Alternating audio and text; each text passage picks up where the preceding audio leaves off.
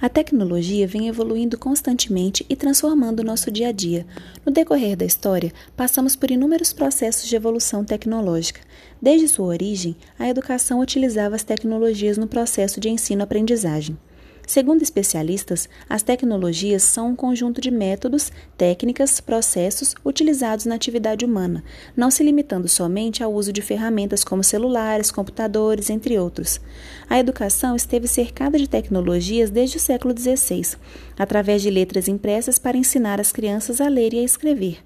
No século XIX surgiram os projetores, o quadro negro, o lápis, e a partir de então abriram-se as portas para o surgimento de novas ferramentas como a caneta, a calculadora, entre outros, até chegar ao que chamamos hoje de novas tecnologias da informação e da comunicação, as NTICs.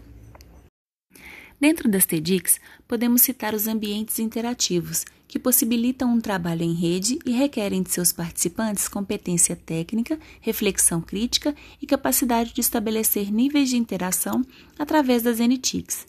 Esses ambientes tornam possíveis a aprendizagem através da interação com o outro na interatividade com o meio.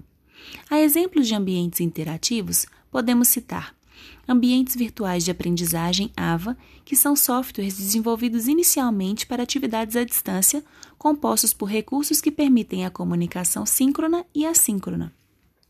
Recursos educacionais abertos, que são um conjunto de recursos educacionais potencializados pelas tecnologias da informação e da comunicação os objetos de aprendizagem que são utilizados no apoio ao aprendizado e podem ser animações, simulações, imagens, vídeos, áudios, textos, gráficos, entre outros.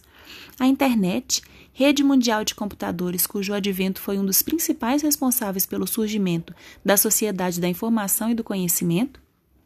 A lousa interativa, que é um quadro branco que contém recursos digitais o correio eletrônico, que possibilita o envio da mensagem pela internet, os vídeos, que são um compilado de imagens gravadas com som que podem ter o formato analógico ou digital, e o podcast, forma de transmissão de arquivos multimídia na internet criados pelos próprios usuários.